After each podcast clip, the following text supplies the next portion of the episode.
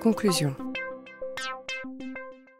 Finalement, tout ce qu'on vient de voir, euh, ça peut vous paraître tout à fait euh, classique, banal, mais c'est tellement important parce que c'est tellement amplifié chez les enfants haut potentiel. Et tout ce qu'on vient de voir permet de mieux comprendre comment euh, les autres enfants, tous les enfants, fonctionnent au niveau cognitif puisque c'est exagéré chez les précoces, l'effet loupe de la précocité donne un regard sur le fonctionnement cognitif de tous les enfants. Il y a un papa d'un petit Suisse qui m'a envoyé cette photo récemment pour me dire euh, mon gamin qui, refuse tout, il a trouvé euh, en Suisse un autre mentor et qui lui a appris euh, à faire du, à faire du ski, à faire de la descente. Et regardez, il lui, apprend à avoir la bonne posture. Hein. et, ce, mec a un charisme pas possible.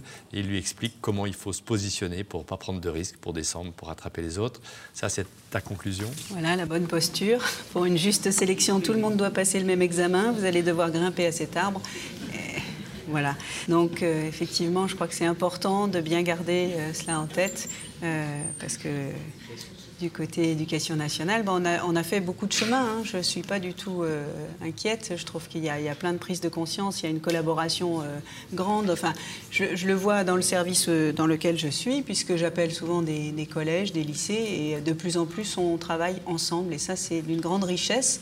Et je crois que l'idée, eh ben, c'est justement adapter, adapter sa pédagogie, c'est passer du prêt-à-porter à la haute couture. J'aime bien cette métaphore de Vincent Desportes, parce que je crois que tous euh, enseignants ou, personnels travaillant dans un, établissement scolaire, euh, on a notre part de responsabilité dans cette créativité-là. Et il faut la retrouver, quel que soit le système dans lequel on est, qui est parfois un peu euh, moulant, modelant et qu'on peut proposer d'autres façons de faire.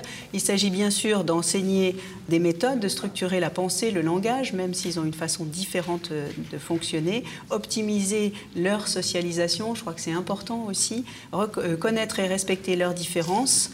Euh, lutter contre l'ennui en classe, la facilité, nourrir leur intellect, exploiter leurs ressources. Je crois que c'est important d'avoir ces pétales de Marguerite en tête quand on bâtit euh, un cours, une activité euh, avec eux.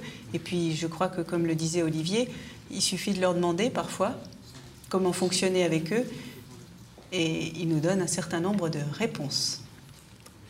Voilà, des regards croisés, ça, ça me paraît essentiel euh, autour de l'adolescent. Euh, je travaille plutôt donc en collège et en lycée, mais regards croisés parce qu'il s'agit bien de, travailler ensemble. On l'a vu encore récemment sur une situation où euh, une équipe d'établissement scolaire s'est déplacée sur le service hospitalier, puis on peut faire l'inverse aussi, ça, arrive, autour d'une situation où on a besoin de redonner du mouvement, chacun dans sa mission, on ne se marche pas sur les pieds, mais on travaille ensemble et on est cohérent. Et autour de jeunes qui sont au potentiel des troubles associés, c'est très très important euh, pour qu'on soit euh, bah, crédible et puis qu'on fasse avancer le, jeune.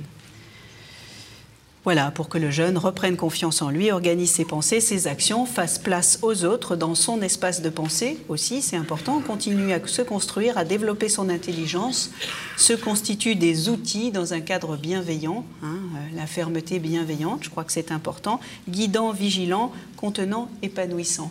Et je crois que ça, c'est important. La fermeté bienveillante, euh, parfois, la précocité nous empêche de voir euh, l'attitude qu'on doit avoir avec un jeune, que ce soit à la maison ou que ce soit à l'école.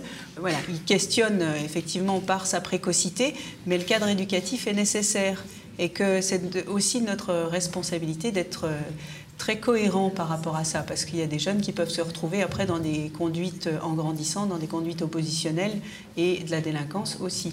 Voilà, donc pour conclure, eh bien que finalement, vous voyez qu'on on parle tous des mêmes enfants, qu'on est un peu à la limite entre le, risque de handicap. Euh, Ce n'est pas un handicap, hein, bien sûr, mais euh, on va aider tous les enfants différents. Je laisse le mot de la fin à Mandela qui dit en faisant scintiller notre lumière, on offre aux autres la possibilité d'en faire autant. Voilà, on vous remercie de votre attention.